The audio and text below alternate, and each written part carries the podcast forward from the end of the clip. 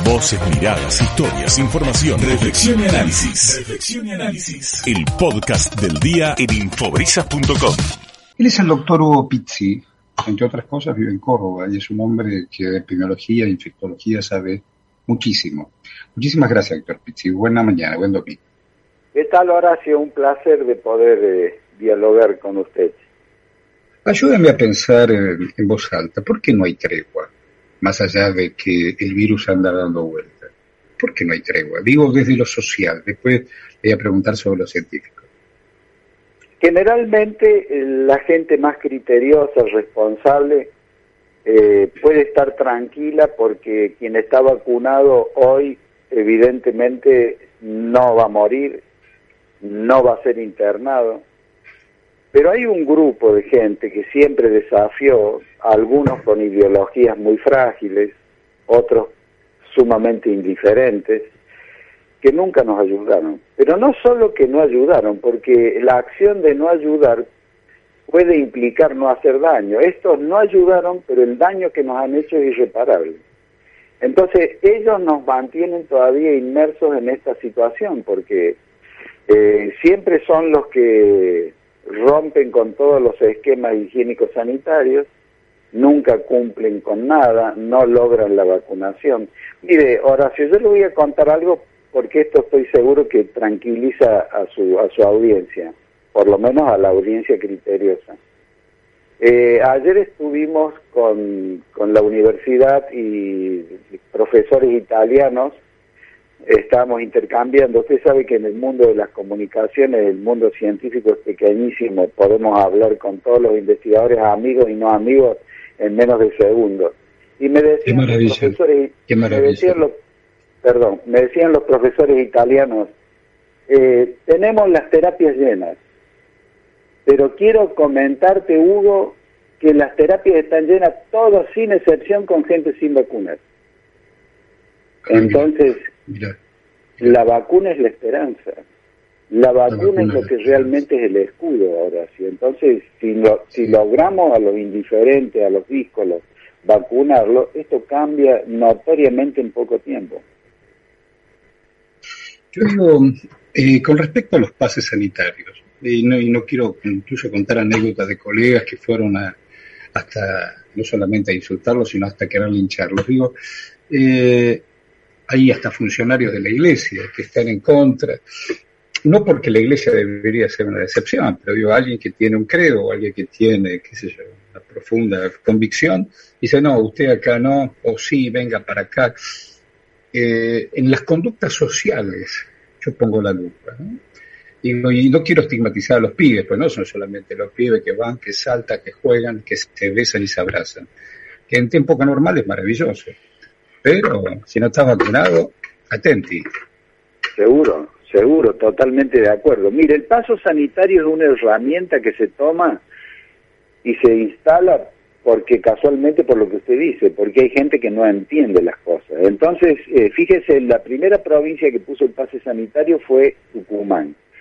Y colegas suyos cronicaban a la gente que estaba haciendo cola para vacunarse. ¿Qué contestaban? ¿Usted por qué viene? Yo vengo porque tengo el recital el miércoles. ¿Usted por qué viene? Vengo porque esta noche voy al boliche. ¿Usted por qué viene? Y así era una cosa, una indignación. Realmente nosotros que escuchamos... No es que, no es que digo, me voy a vacunar porque si yo me la traigo, se la traigo a mi mamá. Eh, no, porque si yo vengo, tomo el ascensor y se la contagio al vecino. No, no, eh, me salvo solo. Exacto, exacto. Es, ese es el problema, la indiferencia. Porque no me va a decir usted que tuvieron casi dos años para poder pensar y, un año y pico para vacunarse. O sea, y además con, hay, números de fallecidos impactantes, que me parece que están cercando a todo este tipo de gente. Catamarca, por ejemplo, larga en... ¿Qué pasó? Creo que no, o no... ¿Me escuchan? Sí, sí, perfectamente, muy atentamente. Bueno, Catamarca, no sé si lo larga o ya está impuesto. Toda persona en la provincia, pueblo pequeño, ciudad grande, ciudad mediana, que no esté vacunada y requiera atención médica, debe pagar todo lo que se usa en él. Lavado de Ah, sábanas. Me encantó. eh, Me encantó. Bueno, Me encantó. y fíjese que Catamarca en esto, yo estoy muy orgulloso porque son todos exalumnos de la Universidad Nacional de Córdoba, al 100%. Ah, Y fíjese que me gustó mucho porque desde el principio, Horacio, los catamarqueños, primero que no tuvieron mm, po- nada de casos, y después que siempre fueron muy estrictos. ¿eh? Acuérdese que cuando exigían dos barbijos para poder entrar a las oficinas públicas y demás, o sea que se han portado muy bien, muy bien. Yo digo, ¿y por qué Córdoba explotó? Qué bueno que me has hecho esa pregunta. Mire, en ¿Qué es lo primer lugar le voy, le voy a decir, Horacio, que los virus no eligen territorio, no Claro, eligen hidroorografía, no eligen eh, eh, eh, cuestiones edáficas, hidroorográficas, nada. Lo de Córdoba es porque en Córdoba se testea, entonces todo lo que entra se sabe y se aísla en, en- en poco tiempo. ¿Por qué? Porque trabaja la municipalidad, la provincia y acá viene el secreto, la universidad. La universidad tiene todos los centros de investigación al servicio de la situación, tiene 7.500 voluntarios y Qué fundamentalmente bueno, tiene toda la infraestructura eh, dedicada al tema COVID. Entonces, ¿por dónde fue el primer caso de Delta? Córdoba, un peruano que vino, contaminó, aislamos a mil. O sea, no es que venga el virus a la zona mediterránea, el virus está en todo el país. Lo que pasa es que hay que testear. Cuando usted no testea, no tiene el diagnóstico de situación. Por eso siempre se dice que los países más exitosos son los que testean constantemente. Sí, señor, sí, señor. Bueno, ¿y qué hacemos con la tercera dosis? ¿Vendrá, no vendrá? ¿Hay que dársela? ¿Qué, qué hacemos con la tercera? Mm, No, la tercera hay que dársela. Le, le cuento porque hicimos un trabajo muy interesante acá en, en Córdoba, en la Facultad de. Medicina. Estábamos viendo, por ejemplo, cómo reaccionaban las tres vacunas que tuvimos siempre al principio, o sea, la rusa, la inglesa, la china, contra Delta. Y después vimos cómo reaccionaban las vacunas que habíamos puesto al mes 6. ¿Y qué notamos? Si le aburre, ah, dígame, eh, cambio el tema. No, no, ¿cómo ¿Qué me aburrís? Al contrario, lo, lo- lo llamé Bueno. justamente para aprender y para que nuestros Bueno. oyentes aprendan. Si no, hablamos todo el día de pavadas. Cuénteme. Bueno, entonces, ¿qué notamos? Que el mes 6 la vacuna china empezaba a declinar suave y delicadamente los anticuerpos. Entonces decidimos colocar al- a los que tenían la china, colocarle una tercera dosis. Como el sexto mes estaba eh, directamente ya decidido y vimos de que venían muchos desafíos de afuera, lo corrimos y lo colocamos en el mes quinto. Y con eso se estabiliza, se normaliza y se equilibran Ahí los anticuerpos. Ahí va. Usted me preguntará, ¿y por qué no la rusa y por qué no la inglesa? Claro, no la Pfizer y todas esas cosas. ¿no? Claro, también la vamos a poner, pero como esas son más más más duras, eh, realmente llegan casi a ¿Qué significaría una vacuna más dura? Y porque son como, como más sólidas, o sea, y le explico por qué.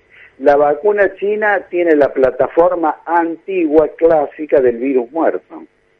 Pero es excelente. Ah, sí. ¿eh? Todo lo que ha llegado acá en vacuna es maravilloso. O sea, eso no nos podemos quejar de nada. Sí, eso me lo contó en una conferencia la doctora Bisotti. Eh, al inocular vuelve a despertarse lo otro, es maravilloso. Sí, sí, sí, sí. Sí, es fantástico. Hay, hay una, un grupo de células, esto le va a interesar a su audiencia, hay un grupo de células que tiene el cuerpo humano que se llaman las células de memoria, la memoria de quién te atacó. No se olvidan nunca. ¿Y por qué no se olvidan nunca de quién te atacó? Porque son células longevas, Horacio. Son células Claro. que duran 30 años. Entonces, cuando fueron atacadas, quedan siempre como soldaditos haciendo guardia. Entonces esa es la inmunidad celular, la famosa inmunidad celular. Entonces Es esas maravilloso. células longevas, cuando usted le pone la tercera dosis, inmediatamente, ¡pum! Inmediatamente suben los anticuerpos. ¿Qué cosa la memoria, el tema de la memoria genéticamente? La biología, el tema de la memoria. Es maravilloso, ¿no? Sí. Es un misterio digo, hay Uno, en, el tema del, de lo- del misterio, ¿usted qué? ¿Cuántos años tiene de médico? O de haber estudiado medicina. casi 45. ¿no? Y se sigue sorprendiendo en estos comportamientos, no solamente celulares, ¿no? comportamientos de, estas relaciones. Maravilloso. No, no, solo, no solo de eso, mire, acabamos de hacer un trabajo, porque el primer trabajo que hicimos fue cómo se comportaba el virus, el segundo trabajo cómo se comportaba la sociedad y así, cómo, cómo duraban los anticuerpos. Este último trabajo es qué velocidad que tiene, o sea, con otra argumentación de título, ¿no? la velocidad de Omicron. Estamos atónitos. Nunca hemos visto superior al sarampión, Horacio. Es algo increíble la velocidad que tiene, nos ha dejado pasmados a todos. O sea, una cosa. y entonces digo, y con esta pregunta lo, lo libero, digo, si hay velocidad, digo, por supuesto tendremos que seguir vacunándonos tantos meses o tantos tiempos hasta que a escala, a escala y generacionalmente, esto esté acorralado. Seguro, seguro. Esto, esto es una, una cuestión de cómo uno tiene que mirarlo al rival. ¿Por qué? Porque no lo conocíamos. Esto ha sido un aprendizaje permanente y tenemos que ver cómo reacciona, cómo, cómo nos defendemos, cómo lo atacamos pero la velocidad que tiene esta última Omicron nos ha dejado perplejo. Fíjese usted que la chica esta que vino de Estados Unidos para festejar el, egreso de su hermano en una fiesta grande con baile, contaminó a la mitad, pero inmediatamente los aislamos a todos. Y ahí suspendimos todas las fiestas grandes que podía haber en Córdoba. Y sí, porque si no se multiplica geométricamente. Es difícil, pero se, se multiplica. Pichi, felicidades, gracias por su sabiduría, por sus conocimientos y por ser un hombre comprometido. ¿eh? Bueno, muy atento, muy atento. Yo le mando un abrazo cariñoso y sepa que siempre cuenta con mi admiración y realmente es un hombre que ha hecho mucho por la comunicación. Hasta pronto, oración. Hasta pronto, Pizzi. Muchísimas gracias. El doctor Hugo Pizzi.